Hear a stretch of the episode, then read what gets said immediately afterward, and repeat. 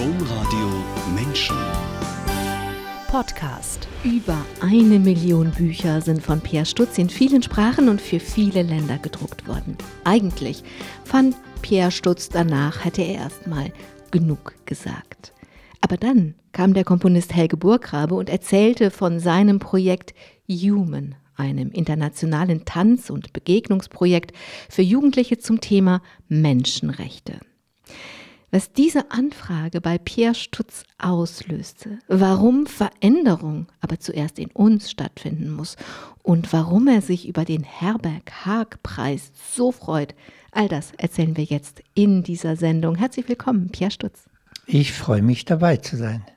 Herzlich willkommen alle, die eingeschaltet haben. Am Mikrofon Angela Krumpen. Pierre Stutz. Menschlichkeit jetzt Ausrufezeichen heißt ihr neues Buch. Und darüber wollen wir heute sprechen, über Menschenrechte, Menschlichkeit und das Projekt Human ihres Freundes Helge Burggrabe.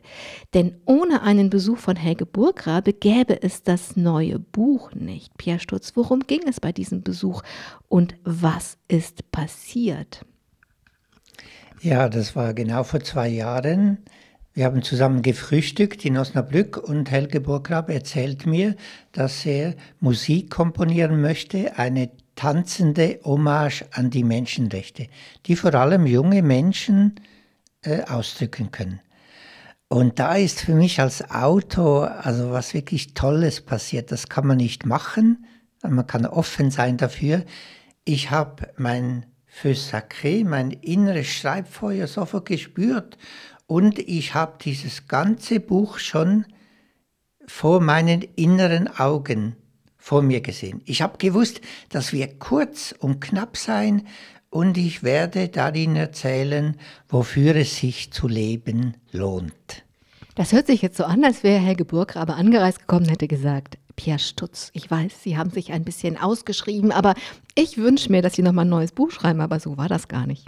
Nee, überhaupt nicht. Er hat mich gefragt, ob ich im Stiftungsrat mitmache, also im Hintergrund, ob ich meinen Namen zur Verfügung stelle. Und da habe ich gespürt, das mache ich sehr gerne, weil Kinder und Jugendliche sind mir nach wie vor eine Inspiration auch im Leben. Und das mit dem Buch, das habe ich ihm dann erst eine Woche später gesagt, weil ich wollte äh, das noch überprüfen, obwohl ich meine Intuition äh, sehr gut trauen kann. Dieses Projekt ist nicht vom Himmel gefallen, sondern ist verbunden mit dem Terror des Bataclans. Also der Angriff auf diese das große Diskothek in Paris, wo einige der jungen männlichen migrantischen Täter aus Molenbeek, das ist ein ein Vorort von Brüssel, der sehr extrem vernachlässigt ist, kommen. Und da, daher kommt die Inspiration von Helge Burggrabe, sich die Menschenrechte, die für alle Menschen gelten, mit Jugendlichen in Verbindung zu bringen, war dieser spezielle Ansatz. Es ging ja nicht nur einfach um Menschenrechte, sondern es ging darum, Menschenrechte in ähm, international in unterschiedlichen, in, unter, in verschiedenen Ländern, aber mit deprivierten, mit benachteiligten Jugendlichen zusammenzubringen und denen zu zeigen, dass sie die gleichen Rechte wie alle anderen haben. Hat das dazu beigetragen, dass dieses Feu Sacré ansprang? Ja, auf jeden Fall, weil ich finde, diese immer da, wo Stigmatisierung passiert, also wo man die Leute auf irgendwas fixiert oder eingrenzt, jetzt dieses Quartier Molebeek, äh, da, da müssen wir uns äh, mit aller Kraft dagegen wehren. Und das war ja die Schulleitung, die eben Helge angesprochen hat und gesagt hat, das sind so viele hoffnungsvolle, lebendige, junge Frauen und Männer. Und wir können die doch jetzt nicht einfach mit diesem Stempel Terroristen äh, vernachlässigen. Und so ist was entstanden, das dann durch die Pandemie eingeschränkt wurde. Also die Aufführung in Brüssel konnte immer noch nicht stattfinden, aber die ganze, der ganze Aufbruch da eben junge Menschen zu ermutigen, in Projektarbeit, in Kreativität, sich für etwas Größeres einzusetzen, äh, das hat wesentlich dazu beigetragen, dass ich wusste, äh, da bin ich dabei, da gebe ich gerne meine ehrenamtliche Energie rein.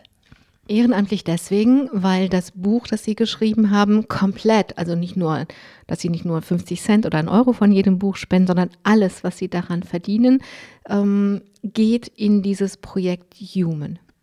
Ja, das war mir von Anfang an klar und das heißt, alle, die das Buch kaufen, die unterstützen dadurch ein tolles Projekt, weil es sind jetzt Aufführungen geplant, nicht nur in Deutschland, Österreich, Schweiz, auch in Valencia, in Chile, sogar in Bethlehem. Äh, das ist ja so diese Idee, dass an möglichst vielen Schulen äh, Jugendliche im Sinne von Projektwochen dann zur Musik von Helge Burggrabe, die entstanden ist, tanzen können. Und da können aber auch vielleicht dann auch Erwachsene mittanzen. Das Projekt ist ganz offen. Es ist ausgerechnet, ausgerichtet auf diese Haltung, unsere Welt kann anders werden, zärtlicher, gerechter kann sie werden. Und dazu kann uns eben die Kreativität eine Brücke sein. Und indem man diese Rechte wirklich einmal sich in dem Fall ertanzt, indem man sie sich erarbeitet und mit sich selbst und dem eigenen kleinen Leben eben auch verbindet. Wenn wir mal kurz zurückblenden in das Jahr 1948, das war eine, das war drei Jahre nach Ende des Zweiten Weltkrieges, des Weltkrieges, ein Ereignis, was einmal um den Erdball gegangen ist und überall Leid verursacht hat. Und in die, nach diesem Zusammenbruch empfinde ich das immer wie eine Sternstunde, wie dann die europäischen Verfassungen entstanden sind mit den Rechten, die sie auf einmal jedem Menschen wirklich zubilligen und eben auch die UN-Menschenrechtsverfassung. Ich glaube, dass diese Sternstunde ohne das große Leid vorher nicht möglich gewesen wäre. Hm. Ja, da sind wir so mittendrin, so in dem, was so Menschsein ausmacht, dass das eben brutal und hart sein kann, aber es kann auch was Wunderbares sein. Und ich bin ja jemand, ich möchte nicht in Grenzen denken und fühlen, sondern in Möglichkeiten. Das habe ich jetzt wieder in der Pandemie gemerkt, dass mir das eine Hilfe ist. Äh, das bedeutet nicht, dass mich das auch nervt. Ich leide darunter, dass ich nicht ins Kino gehen kann. Kino ist ja für mich auch so ein, ein Hoffnungsort. Äh, aber ich weigere mich, in Grenzen zu denken und zu fühlen, und da bin ich echt äh, einfach wieder total be berührt, dass 1948 Frauen und Männer eben eine Vision entwerfen, einen großen Wurf, nicht zuerst mit Wenn und Aber, sondern so soll es aussehen, diese unantastbare Würde eines jeden Menschen, äh, und das ist hochaktuell. Pierre Stutz, was die Parallele, die ich darin auch sehe, ist, dass es um Prävention in der UN-Menschenrechtskonvention gibt. Diese Rechte gelten für alle und dass diese Inspiration von Helge Burggrabe ja auch ähm, eine große Prävention ist. Denn das ist dieses unfassliche Leid, was man auch überhaupt nicht erklären kann und auch nicht relativieren kann. Dieses unfassliche Leid, was im Bataclan, was, durch, was der Terror verursacht, einfach ein riesen Präventionsprojekt dagegen zu setzen und eben den Jugendlichen, die in Vierteln aufwachsen, wo sie, wo ihnen niemand eine Zukunft zutraut oder zu billigt oder beides, denen trotzdem eine Zukunft zu ermöglichen. Pierre Stutz, von Anfang an stellen Sie in Ihrem Buch aber klar, die Menschenrechte schön und gut. Aber solange wir die Menschenrechte nicht in uns selbst leben, helfen noch so schöne Konventionen nicht weiter. Warum nicht? Ist doch gut, wenn die Menschen allen Menschen die gleichen Rechte zubilligen und mit Gesetzen und ihrer Einhaltung darauf achten, dass auch alle Menschen diese Rechte bekommen. Warum reicht das nicht? Warum sagen Sie mit Gandhi, nee, nee, nee, solange du nicht die Veränderung bist, die die, die, die Welt sehen willst, ist nicht viel gewonnen. Ja, das ist meine ganz tiefe Lebensüberzeugung. Nicht nur im Außen Veränderung zu suchen, wir brauchen gesellschaftspolitische, strukturelle Veränderung. Aber ich bin ganz fest überzeugt aus meiner eigenen Lebenserfahrung, dass die Veränderung in uns beginnen muss. Also wer sich für Freiheit ein- und aussetzt, und das ist total notwendig, das ist hochaktuell, den ermutige ich auch, äh, was in der spirituellen Tradition ein, ein großer Wert ist, eine innere Freiheit äh, zu entfalten. Also nicht in, in Angstmustern, in Zwängen stecken zu bleiben und eben in sich äh, zu spüren, wie das gar nicht so einfach ist, Mitgefühl mit sich selbst zu entwickeln. Äh, für mich ist es auch so der Ansatz einer gewaltfreien Kommunikation, damit wir eben nicht in, in Sündenbockmechanismen stecken bleiben. Und die ganze politische Vergiftung, die wir heute haben, dieses Angstbesetzte, dieses Polarisierende, das bestärkt mich noch mehr, dass Veränderung in sich beginnt. Ich habe das in der, in der großen interreligiösen, in der großen mystischen Tradition entdeckt, Meister Eckhart, Rumi, Teresa von Avila und dann bis ins 20. Jahrhundert, Dag Hammarskjöld, ehemaliger UNO-Generalsekretär, Madeleine Delbrel, die sagen alle, beginne in dir und du wirst glaubwürdiger, noch klarer dann im Außen auftreten können. In Ihrem kleinen Buch Menschlichkeit jetzt schreiben Sie, das nennen Sie das, dass wenn man bei sich anfängt, dass dann die Wunden, also all das, was im eigenen Leben schmerzlich ist oder großes Leid, dass die zu Perlen werden. Und ich will mal eine besonders große Wunde herausgreifen, die sich mit 38 Jahren manifestiert hat, denn daraus ist auch eine besonders große Perle geworden. Was ist mit 38 Jahren bei Ihnen passiert? Ja, ich bin ja so in meiner Jugendzeit von der 68er Generation geprägt und das war eben nochmal kurz die ganze Welt retten und immer, immer in Action. Und bis 38 Jahren hat das funktioniert. Es war eben sehr stark draußen verbissen zu kämpfen und nicht zu spüren, dass ich Raubbau mit meinem Körper betreibe. Und dann ist eigentlich, was meine Stärke war, ganz wenig Schlaf zu brauchen, ist zu meiner großen Schwäche geworden. Ich konnte nicht mehr schlafen, wochenlang. Das heißt, ich konnte nicht mehr abschalten. Und ich kam in dieses, das ist, also ich war verzweifelt, weil ich kam in diese grausame Schiene, es genügt nicht. Es ist alles nur ein Tropfen auf dem heißen Stein. Und äh, ein Burnout, ich bin zusammengebrochen, ich habe meinen ich war Bundesjugendseelsorger in Zürich. Ich musste vor Weihnachten musste ich diese Stelle äh, aufgeben, weil ich körperlich nur noch ein, ein Frack war.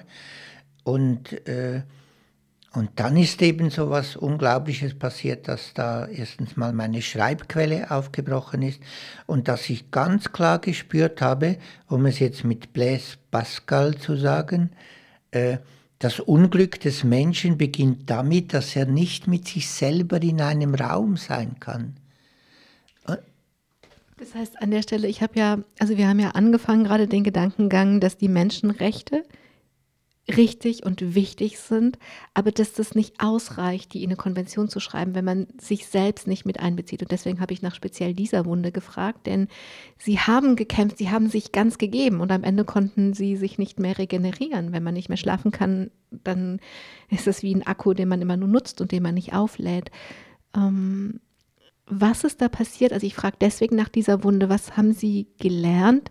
Was nicht geht. Also wenn wir die Menschenrechtskonvention angeht, ist dieser Einsatz für andere, das reicht nicht, wenn was nicht dazukommt. Ja, wenn ich nicht auch für meine Grundrechte eben eintreten kann. Und das hat was mit, mit Gleichgewicht, mit Balance zu tun. Ich war ja total überrascht. Erst jetzt entdeckt im Schreiben dieses Buches, dass das Recht auf Erholung, dass das ein Menschenrecht ist. Das habe ich sogar jetzt wieder ausgeblendet. Und die ganz tiefe Wunde war ja, dass ich äh, obwohl ich doch so seriös Theologie studiert habe und so gute Noten hatte, dass ich vom Liebesappell Jesu bis zum 38. Lebensjahr habe ich immer nur gehört, liebe deinen Nächsten. Und das war, ist längst nicht nur mein Thema. Äh, also für mich war ganz klar, das ist die Kernkompetenz des Christentums. Tag und Nacht für andere da sein, bis zum Umfallen. Und dann auf einmal, ich fall tiefer als tief. Es ist eine Bodenlosigkeit, es ist ein Erschöpftsein, es ist eine Sinnlosigkeit, weil ich nicht diesem Dreiklang gefolgt bin, selbst, Nächsten und Gottesliebe.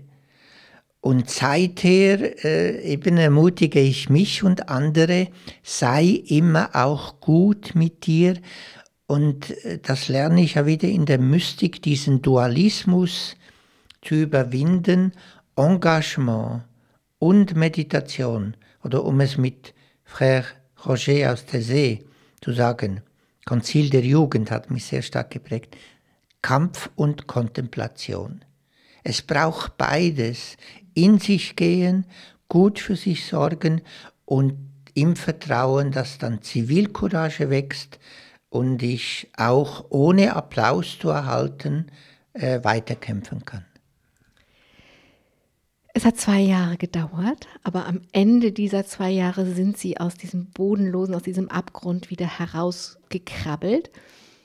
Und wir haben schon gesagt, äh, als es anfing, waren Sie 38 Jahre an und ich würde jetzt mal gern mit ihnen zurückgucken und diese ersten 38 Jahre angucken. Am Ende waren sie sowas wie ein Berufsjugendlicher, ne, als Jugendpfarrer. Aber das war ja ein Weg bis dahin. Und angefangen hat ihr Weg in einem Schweizer Dorf, in dem ihr Vater Bürgermeister war. Das war einerseits ein behütetes Leben und andererseits eines auf dem Präsentierteller. Ja, das ist um, am Tag meiner Geburt ist mein Papa zum Bürgermeister gewählt worden und ich sage, jetzt wo ich versöhnt bin mit meinem Leben, das ist Kraft und Hypothek. Ich habe von ihm, aber auch von meiner Mama, so die Dorfeltern, da habe ich diese Kraft erhalten, öffentlich aufzutreten, äh, meine Gaben in ein, etwas Größerem äh, einzubauen. Also ganz konkret, das Ethos einer Gemeinschaft zeichnet sich dadurch aus, wie sie mit den Schwächsten umgeht. Das habe ich seit Kindsbeinen gelernt. Und die Hypothek, das ist dieses unsägliche fünfmal täglich drei bis fünf Löffel, was denken die anderen? Also immer fixiert sein. Was könnte die Mehrheit meinen? Was, was muss man noch tun? Äh, und, und das hat mich, das hat mich krank gemacht. Und ich krieg's nicht ganz weg. Also ich habe das Gefühl, pränatal bin ich geimpft worden. Wie, hat sich das in dem Dorf gezeigt, dass äh, eine Gemeinschaft ihren Wert danach bemisst, wie es um die Schwächsten steht? Wer waren denn da die Schwächsten, wenn ihre Eltern die Dorfeltern waren? Ja, das waren schon auch Menschen, die, die keinen Job hatten oder die, die, die eben so ausgegrenzt wurden. Also da gab es noch in diesem Dorf ein, ein Altenheim, hat man damals noch gesagt. Und, äh, und wir, wir vier Kinder, das war dann nicht immer lustig, wir mussten da immer wieder diese einsamen Menschen besuchen. Und äh, das haben wir nicht immer sehr gerne gemacht. Aber im Nachhinein war da einfach eine, eine Öffnung, für die ich sehr dankbar bin. Und als ich dann so mit 15 äh, bewusst von, vom Friedensmann aus Nazareth gehört habe, in dessen Lebensschule immer noch gerne gehe, da habe ich gemerkt, ja, das habe ich ja schon jetzt auch erfahren. Eben die Kleinen ins Zentrum stellen, wie Jesus von Nazareth das gemacht hat. Das heißt so, als Kind wird man in eine Welt reingeboren und lernt die Werte und die Gesetze und Regeln in dieser Welt. Und ein Wert war, die Kleinen spielen genauso eine Rolle wie die Großen. Und als Jugendlicher wird die Welt ja so ein bisschen größer. Da ist ihnen schon der Jesus von Nazareth begegnet. Kam daher die tiefe Sehnsucht oder woher kam diese tiefe Sehnsucht, die sie gehabt haben müssen, weil sonst wären sie nicht mit 20 Jahren in den Orden der Frères des Écoles Chrétiennes, also der christlichen Schulbrüder, eingetreten. Was war die Sehnsucht? Eben, es war immer eigentlich diese Sehnsucht da, dass, dass unsere Welt anders werden kann. Ich habe einen, einen ganz starken Gerechtigkeitssinn. Also ich, ich konnte in der Schule auswendig lernen, das ging bei mir ganz schnell. Und ich fand es dann immer wieder ungerecht, dass ich dann einfach Bestnote habe und, und andere Schüler und Schülerinnen, die stundenlang lernten, dass die, dass die nie auf diesen grünen Zweig kamen. Und meine Art, mit dieser Ungerechtigkeit umzugehen, war, dass ich ihnen äh, Nachhilfeunterricht gegeben habe oder dass ich angefangen habe, da, da, da konnte ich schon als, als Schüler meine pädagogische Seite entfalten.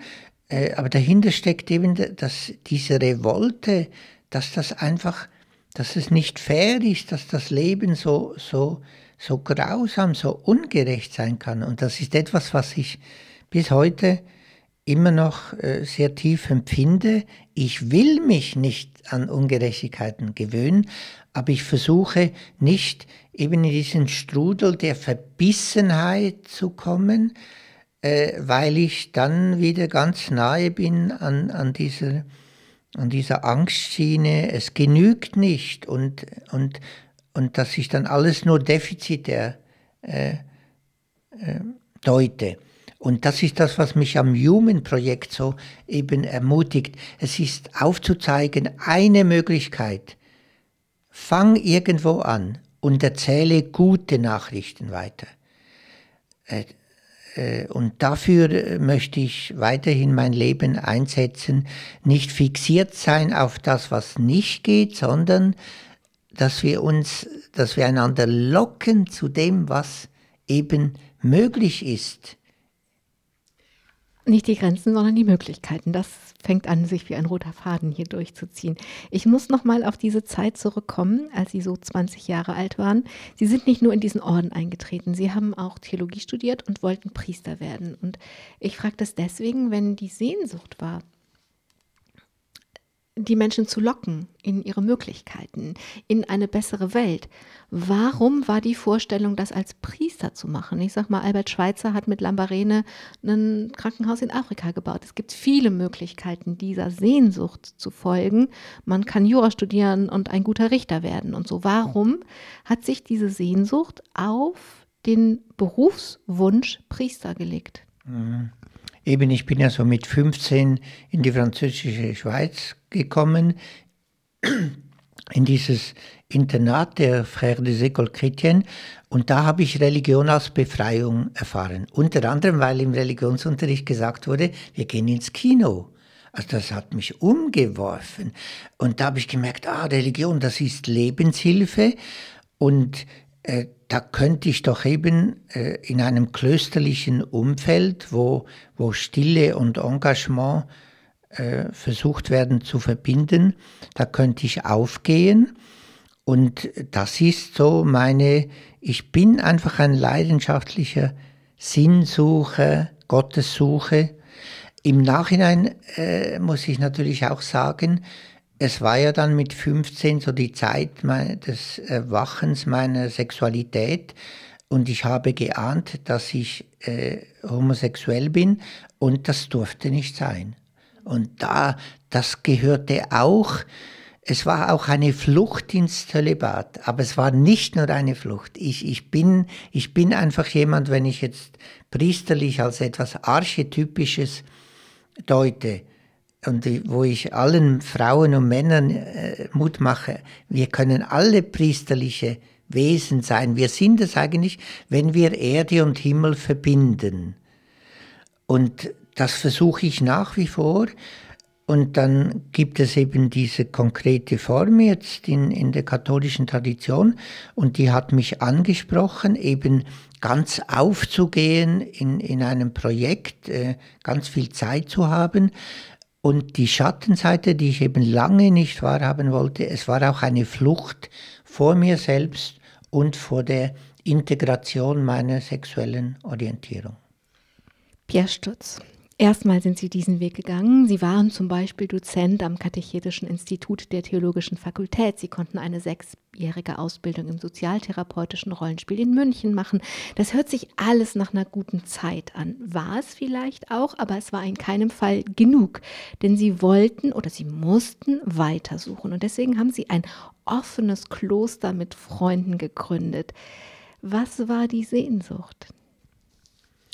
Ja, das war wieder wieder auch so etwas, was ich, ich bin mit 18 Jahren das erste Mal nach Tessé gekommen, äh, habe da gemerkt eben, ach, es gibt neue klösterliche Formen. Und dann war für mich auch so wie ein Haarlebnis, so eine kleine Sternstunde, wenn ich mitgründen, äh, wenn ich ein offenes Kloster, obwohl das ja ein Widerspruch ist in sich, wenn ich ein offenes Kloster mit begründen könnte, in dem Familien, Kinder und Jugendliche, Frauen und Männer einfach eine Zeit lang mitleben und wenn sie wieder gehen, wenn man ihnen nicht sagt, du bist ein, eine Verräterin, weil du das Projekt verlässt, sondern wenn man ihnen dann sagt, toll, du warst fünf Jahre dabei, äh, dann äh, wäre das wunderbar und dann ist eben nach meiner Krise, nach meinem Burnout, ist mir so ein leeres Kloster im Schweizer Jura zugefallen. Und eben da war ich ja äh, schon sehr stark am Ringen, kann ich es verantworten, weiterhin zölibatär zu leben?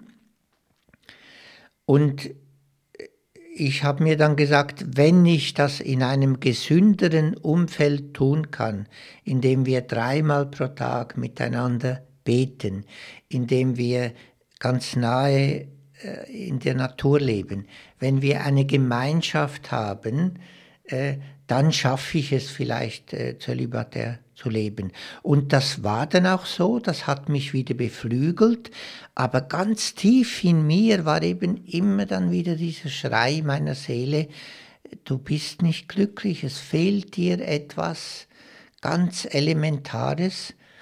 Und ich habe mir dann halt wochenlang, monatelang immer wieder versucht zuzureden, was willst du denn eigentlich? Sei doch dankbar, deine Bücher werden zu Zehntausenden verkauft, ein offenes Kloster kannst du gründen. Äh, irgendwann, irgendwann ist doch genug. Du musst doch jetzt irgendwann einfach dankbar sein und einfach zufrieden sein. Und meine Seele, die hat sich da nicht beirren lassen. Die hat sich auch vom Erfolg hat die sich nicht blenden lassen. Die scheint nicht korrumpierbar gewesen zu sein, diese Seele. Dieses Kloster, ich würde gerne ein bisschen zurückgehen, dieses Kloster war die Abbaye de Fontaine-André und sie haben das alles gehabt. Und als sie eben offenes Kloster als Widerspruch in sich beschrieben haben, dachte ich, das ist wie ein Koan. Das ist wie in der Zen-Tradition, wenn man Koans bekommt. Das sind Rätsel, die der Geist nicht lösen kann. Die kann man nicht denken. Den Laut der klatschenden Hand aus einer Hand kann man nicht lösen mit dem Verstand. Und ein offenes Kloster kann man mit dem Verstand auch nicht lösen, aber man kann es leben, bisschen wie Rilke es gesagt hat. Lebe deine Fragen. Sie haben das offene Kloster gelebt. Erzählen Sie uns kurz, also dreimal am Tag beten, haben Sie schon gesagt, und Familien und Kinder und einzellebende Menschen. Das war eine lange, schöne Zeit, oder? Weil Sie, wenn wir jetzt zu schnell darüber weggehen, glaube ich, ist auch nicht gut, weil es so eine lange, schöne Zeit war, oder? Ja, ich bin unendlich dankbar. Es gibt jetzt dieses Klosterprojekt nicht mehr, aber 20 Jahre hat, äh, ist es möglich geworden. Und da da sage ich eben nicht, das Glas ist halb leer, sondern es, es ist halb voll. Und wir wussten nie aus finanziellen Gründen, ob wir nächstes Jahr weitermachen können. Und das war, das war manchmal schon sehr hart, aber das war für mich auch sehr, eben sehr jesuanisch, eben dieses Improvisorium-Leben, das war nicht jetzt diese verbürgerlichte Kirche, wo man so verbeamtet dann äh, im Glauben unterwegs ist, sondern das war immer wieder ganz nahe am Leben. Und es kamen äh, eben ganz viele Menschen aus dem ganzen deutschsprachigen Raum. Und auch da war eben dieses Anliegen, es waren immer Zivildienstleistende, die uns unterstützt haben. Es haben also auch Jugendliche und eben die Kursteilnehmenden äh, kamen da und wir haben versucht, miteinander Spiritualität im Alltag zu leben. Und das hat dann all meine Bücher auch immer wieder inspiriert.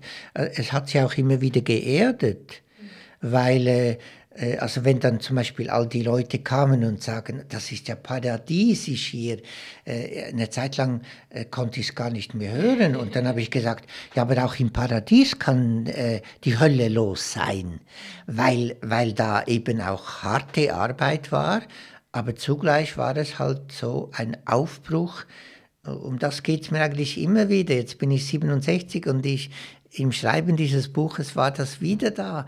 Doch, es ist möglich, es ist möglich, wir können aufbrechen. Lassen wir uns nicht lähmen und von der Resignation in Geiselhaft nehmen. Wagen wir es miteinander. Pierre Stutz. Die UN-Menschenrechtskonvention, die ihrem neuen Buch Menschlichkeit jetzt zugrunde liegt, garantiert den Menschen, dass sie frei sind, so zu leben, wie sie leben möchten. Frei in Religion, frei in ihren Meinungen und auch frei in ihrer Sexualität. Und jetzt kommen wir auf ihre nicht korrumpierbare Seele zurück, denn als katholischer Priester waren ihnen einfach, sie hatten eine Lebensform gewählt, die eben nicht alle diese Freiheiten gewährt. Um frei zu sein, um sie selbst sein zu können, haben sie ihr Priesteramt niedergelegt. Das war ein sehr großer, ein sehr schmerzhafter Schritt. Warum war er nötig? Jetzt habe ich hier die Frage nicht. Warum war dieser, warum war dieser Schritt, das Priesteramt aufzugeben, der so schwer und so schmerzhaft war, warum war er nötig? Ja, ja ich bin hochdepressiv geworden. Also die Kurve war ganz klar, je erfolgreicher im Außen, umso depressiver im Innen. Ich, eben meine Seele hat psychosomatisch einfach geschrien und ich habe immer wieder noch gekämpft. Ich habe 30-tägige Exerzitien gemacht bei den Jesuiten äh, eben diese Unterscheidung der Geister, kann ich es verantworten, äh, mein, dieses Priesteramt äh, niederzulegen, weil ich bin jemand, wenn ich was verspreche, dann halte ich das. Ich habe ein großes Verantwortungsbewusstsein ich habe ja dann wie eine neue Familie gegründet in diesem offenen Kloster. Kann ich es verantworten, jetzt diese Familie zu verlassen? Und dann habe ich 30 Tage lang in einer Gruppe geschwiegen, hatte einen wunderbaren, weisen Jesuitenpater als Begleiter. Und am Ende war eigentlich klar, es war klar, Gott hat mit mir was anderes vor. Ich, ich, es kann nicht sein, dass Gott etwas von mir jetzt verlangt, was mich so tief krank macht, was mich einfach entfernt von meiner tiefsten Lebensenergie, weil es, dann entfernt es mich auch von dieser inneren Quelle, die eben die Segenskraft, die uns bewohnt. Und ich eben, ich habe grausam gelitten und, und habe immer wieder gehofft, äh, ich der Kelch möge an mir vorbeigehen und dann auf einmal ist ganz schnell gegangen wie eine Geburt. Also es war, der Druck war so groß und dann mit 49 Jahren habe ich äh, meinem Bischof gesagt, ich gebe dieses Versprechen zurück. Ich kann es vor mir, vor den anderen und vor Gott nicht mehr verantworten. Und das etwas ganz Entscheidendes war, ich bete gerne mit den Psalmen, ich habe alle Psalmen neu geschrieben. Äh, und dann auf einmal dieser Psalm 139, du hast mich so wunderbar geschaffen. Und dann war mir klar, das ist ja nicht meine Idee, dass ich ganz tief spüre, einen Mann lieben zu können und geliebt zu werden. Die schöpferische Segenskraft Gottes hat mich so geschaffen. Und ich habe damit auch einen Auftrag, Sexualität und Spiritualität zu versöhnen. Und das hat mir dann die Kraft gegeben, hart war es immer noch, ja, alles loszulassen und ins, ins Freie oder ins Nichts mich äh, zu bewegen. Das stünde hier als nächstes. Sie mussten für diesen Schritt alles loslassen. Das steht hier wörtlich. Also Beruf und Berufung, Kloster und Freunde, Heimat und Einkommen. Da kann sich jeder vorstellen, dass das nicht leicht ist. Diesen schweren Schritt sind sie 2002 gegangen und sie hatten keine Ahnung, was kommen würde. Was kam? Kurz danach war die Liebe. Ja, also ein Jahr später habe ich meinen Lebensgefährten Harald dann in der Schweiz kennengelernt und seither sind wir liebend unterwegs eingetragene Partnerschaft, zuerst in der Schweiz, 2018 in Osnabrück geheiratet. Und äh, ich kann jetzt auch nach diesen 18 Jahren, alle, die in einer Partnerschaft leben, wissen, dass das wunderschön sein kann und total herausfordernd. Ich kann einfach den Unterschied jetzt ganz klar benennen. Vorher habe ich auch viel Erfüllendes erlebt. Ich möchte meine Priesterzeit nicht missen, das offene Kloster möchte ich nicht missen, ich möchte meine 49 Jahre nicht missen, aber ich war nicht tief glücklich, wie ich es heute bin. Ich bin einfach freier, gelassener, äh, nach wie vor kämpferisch. Ich möchte auch kämpferisch gelassen unterwegs sein. Und es ist wirklich äh, die Liebe, geliebt zu werden und auch Verantwortung zu tragen, wissen, wo ich hingehöre, äh, in, in gesunden, in kranken Tagen, das, äh, äh, dafür bin ich einfach unendlich dankbar. Es ist für mich ein Geschenk des Himmels. Und ich tue mir natürlich dann immer wieder schwer, wenn das, äh, wenn das abgetan wird, wenn da homophobe Äußerungen von Kirchenleitungen kommen. Das ist, das empört mich so sehr, weil ich es eben ganz tief als Geschenk des Himmels erlebe. Pierre Stutz, die Liebe kam, was aber auch kam, waren noch mehr Bücher und viele, viele, viele, viele, viele LeserInnen. Über eine Million Bücher. Hätte Ihnen das mal jemand 2002 gesagt? Ja, dann hätte ich nun wieder gelächelt. Also es war wieder eigentlich eben, ich war ja, es war ein Bubentraum. Äh, beim Schreiben meines ersten Schulaufsatzes habe ich gemerkt, oh, da hat der liebe Gott mir irgendwas äh, mitgegeben. Und dann habe ich immer davon geträumt, äh, Bücher schreiben zu können.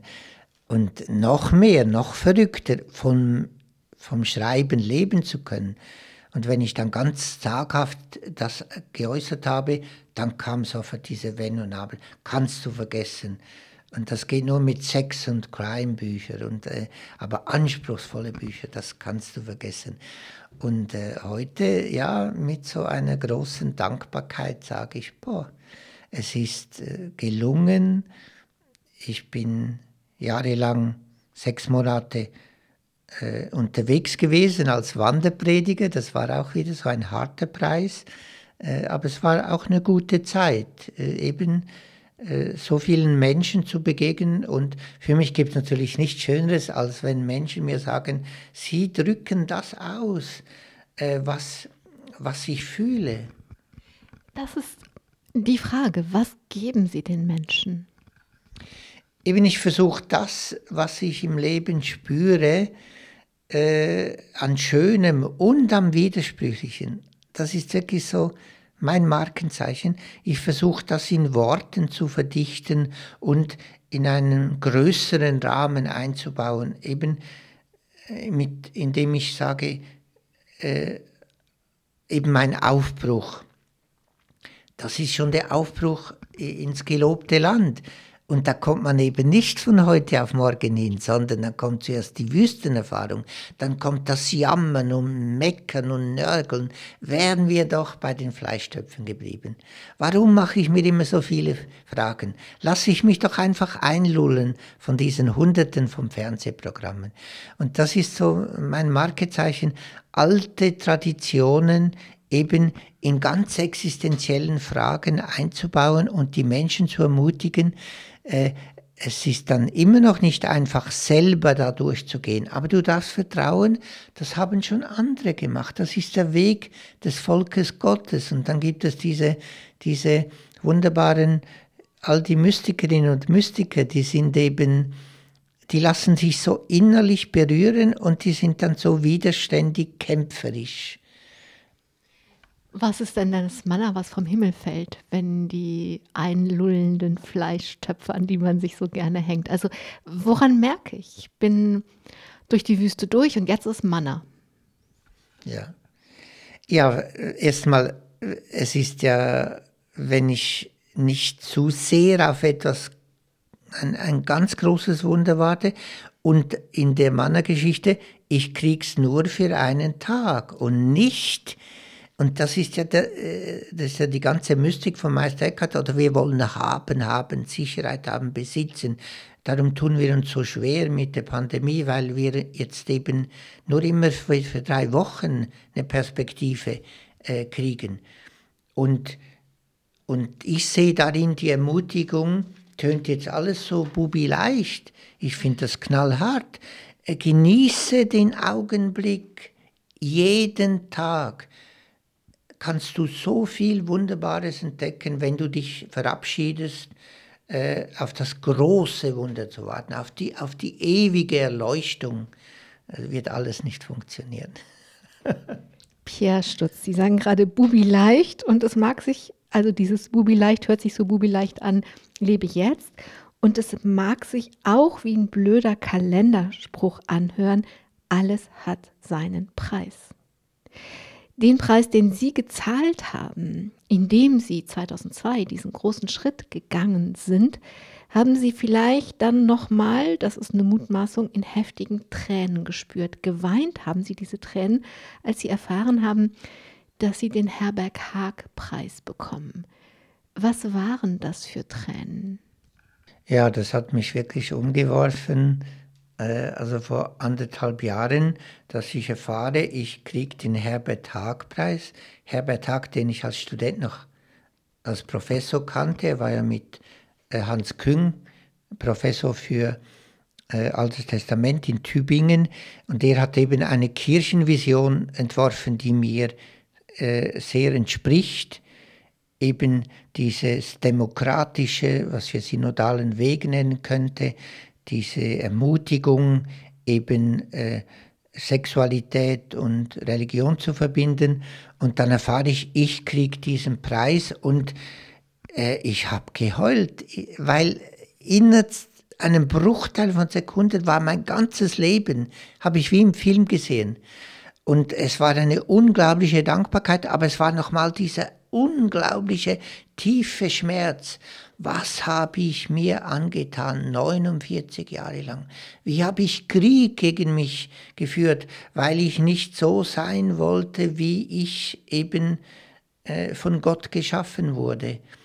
Äh, und das war äh, unglaublich und das, äh, wenn jetzt eben am 7. März online diese Preisverleihung nachgeholt wird, die alle angucken können, dann spüre ich da immer wieder, ich bin total bewegt und, und ich spüre einfach, ich spüre diese Dankbarkeit und, und, und der Schmerz. Und das ist auch etwas, was ich in meinen Büchern immer wieder entfalte. Sei nicht überrascht, dass das ganz nahe im Leben sein kann, dass du sehr kraftvoll erwachst und ein paar Stunden später dich sehr dünnhäutig fühlen kannst. Äh, bleib da unterwegs. Das ist für mich so das, was ich jetzt auch mit Jesus in Verbindung bringe, sich dem Leben leidenschaftlich in die Arme werfen. Und das wird wieder, das wird immer wieder unglaublich schön sein. Aber das darf auch wehtun. Es wird wehtun, weil das Leben eben bedroht ist.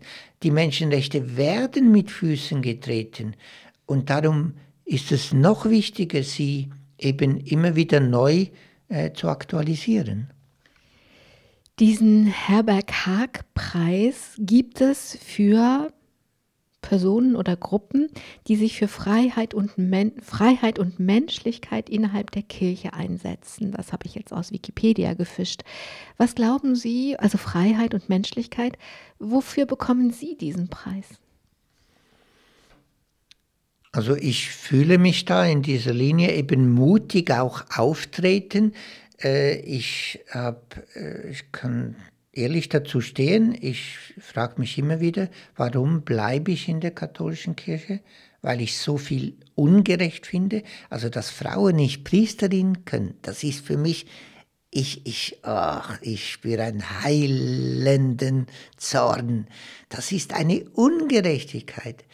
Und, und ich, und letztendlich spüre ich dann immer wieder, wenn ich dem nachgehe, nee, ich möchte nicht austreten, ich will auftreten. Ich will immer wieder benennen, was nicht gut ist.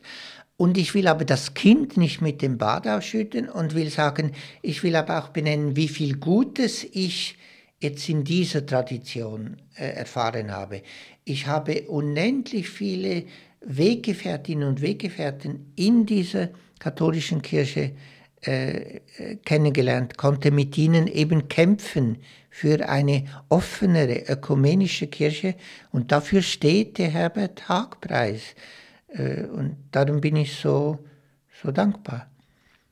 Pierre Stutz, zufällig, was man zufällig nennt, kann sich jetzt jeder selber denken, welches Konzept von Zufall er hat, wird diese Preisverleihung, die 2020 verschoben wurde und auch jetzt dieses Jahr 2021 nur online stattfinden kann, zur selben, zur, zur selben Zeit ausgestrahlt wie diese Sendung, die wir jetzt gerade machen. Und dieser Herberg Haag-Preis gehört zur Herberg Haag Stiftung. Und diese Stiftung gibt es für Freiheit in der Kirche. Die ist 1985 von Herbert Haag gegründet worden. Ich musste das alles nachlesen. Ich habe nicht in Tübingen bei Herbert Haag studiert. Also das ist fast vier Jahrzehnte her. Und die Begründung, die ist mich so, die hat mich so angesprungen. Die Begründung für diese Stiftung war nämlich die gegenwärtige, also wir schreiben das Jahr 1985 und damit das letzte Jahrhundert. Die gegenwärtige Krise in der Kirche ist in ihrer Verfassung begründet. Die unvermeidliche unvermeidlich zur Unfreiheit, wir reden die ganze Zeit über Freiheit, die unvermeidlich zur Unfreiheit der Gläubigen führen muss. Dies steht im offenen Widerspruch zur Botschaft Jesu, der ein Evangelium der Freiheit verkündet. Ich fand beim Lesen, das klingt so prophetisch wie unfasslich aktuell. Ja, genau so ist es. Das ist ja das, äh, Herbert Haag, also mit Leidenschaft katholischer Priester. Und äh, eben eines seiner letzten Bücher heißt, worauf es ankommt. Jesus wollte keine Zwei-Stände-Kirche. Und er sagt, diese, diese zwei Stände, Klerus und Laien, das darf es nicht geben. Natürlich brauchen wir in jeder Organisation, braucht es Leitungsaufgaben. Wenn eine Leitung nicht benannt wird, dann gibt es eine informelle Leitung. Das sagt Ihnen jede Organisation, Beraterin und jeden oder? Und darum geht es nicht um die Frage, dass wir nicht Formen brauchen. Wir brauchen Sozialformen des Glaubens. Aber was überwunden werden muss, dass da ein, eine, eben, was man jetzt sogar, was sogar Papst Franziskus nennt, oder dieses Männerbündische, dass da eine Kaste äh, vorgibt, sie wisse genau, was Gott möchte. Und dann gibt es noch dieses Fußvolk. Äh, und dagegen hat sich eben äh, Herbert Haag mit Hans Küng, mit all diesen äh, feministischen Theologinnen, denen ich auch unendlich viel verdanke, seit, seit 40 Jahren kämpfen wir da für eine andere Kirche. Und ja, manchmal denke ich schon, wenn, dann, wenn es heißt, äh, Geduld haben, sage ich, nee, die Zeit der Geduld ist vorbei. Maria 2.0 äh, ist wichtig. Die Zeit dieser Sendung ist auch begrenzt. Ich habe noch zwei Fragen an Sie. Die erste, die vorletzte, geht nochmal zu Herberg Haag und seiner Stiftung, denn das Leitwort für die Stiftung hat mich auch angesprungen mit Blick auf das, was wir, also auf das Leben, was wir, ihr Leben, was wir hier besprechen. Denn das Leitwort ist ein Satz aus Psalm 124 und da heißt es, unsere Seele ist wie ein Vogel dem Netz des Jägers entkommen. Das Netz ist zerrissen und wir sind frei. Pierre Stutz, irgendwie muss ich Sie das am vorletzten Ende dieser Sendung fragen. Fühlen Sie sich so dem Netz des Jägers entkommen und frei? Ja, ich fühle ich fühl mich äh, eben frei und dass eben äh, Brüche im Leben, dass das eben nicht nur etwas Negatives sein muss, sondern das kann ein Aufbruch sein, oder? Also Leonard Cohen sagt das, oder? Der Riss, da, da fällt das Licht ein. Und wenn es keine Risse gibt, ja, dann, dann bleibt es dunkel, dann bleibt es du. Und, und das lässt mich so versöhnt sein mit meinem Lebensweg, dass meine Brüche und das sage ich dann sofort allen Zuhörenden, oder? Brüche im Leben können eine unglaubliche Chance sein, damit wir neu erfahren, wovon eigentlich jede Religion erzählt, dass wir tief geliebt sind, längst bevor wir was getan haben. Wir können uns niemals Himmel oder das Göttliche erarbeiten. Das ist immer Gnade, das ist immer Geschenk. Und Leonard Cohen sagt, das kann ja auch ein Trost sein. There's always a crack. Da ist immer ein Riss. Zum Schluss und jetzt mit der Bitte um eine kurze Antwort. Ihr Anliegen mit diesem Buch Menschlichkeit jetzt, das sind die Menschenrechte. Es geht um die UN-Menschenrechtskonvention von 1948 und die Jugend. Sie zitieren sehr viele junge Menschen in diesem Buch. Sie unterstützen hier in Osnabrück Fridays for Future und rufen mit ihnen, wir sind laut, wir sind hier, weil ihr uns die Zukunft klaut. In einem Satz gesagt, was ist die Hoffnung mit Blick auf die Jugend und mit Blick auf dieses Buch? Ja, ich bin echt von Hoffnung erfüllt, äh, wenn ich an so viele junge Menschen denke, die eben jetzt politisch wieder aktiv werden, die sagen, es liegt an uns. Also wenn ich denke, Felix Finkbeiner, der da aufruft, eine Billion Bäume zu äh, äh, pflanzen, äh, hat er als Neunjähriger gesagt, ja, wenn die Erwachsenen nicht genug tun für unser Klima, wie wäre es, wenn wir Kinder jetzt endlich zupacken? Und das tut mir echt gut, diesen Aufbruch äh, zu spüren. Und das habe ich im Buch gewürdigt. Ich habe noch nie so viele junge Menschen eben zitiert. Äh, und da, da sind wir aus meiner Sicht wieder im, Spirit, im Zentrum von Spiritualität. Es ist so viel Kraftvolles da. Jammern wir nicht über das, was eben stirbt, sondern sehen, sehen wir, was da alles neu aufbricht. Pia Stutz. Ich danke Ihnen, dass Sie nicht gejammert haben in dieser Sendung, gab es ja auch vielleicht Grund zu, sondern dass Sie die Möglichkeiten gezeigt haben. Ich danke Ihnen, dass Sie Zeit hatten, über Menschlichkeit jetzt zu sprechen und ich wünsche Ihnen, dass Sie von diesem Aufbruch, der da stattfindet, noch viel mitbekommen und dass Sie auch vielen Jugendlichen nochmal einen Staffelstab weiterreichen können, was die Freiheit angeht. Ich danke allen, die zugehört haben. Und ja, ja, machen wir mal lieber nicht. Ne? Am Mikrofon war Angela Krumpen. Machen Sie es gut. Domradio Menschen. Weitere Informationen finden Sie auf domradio.de.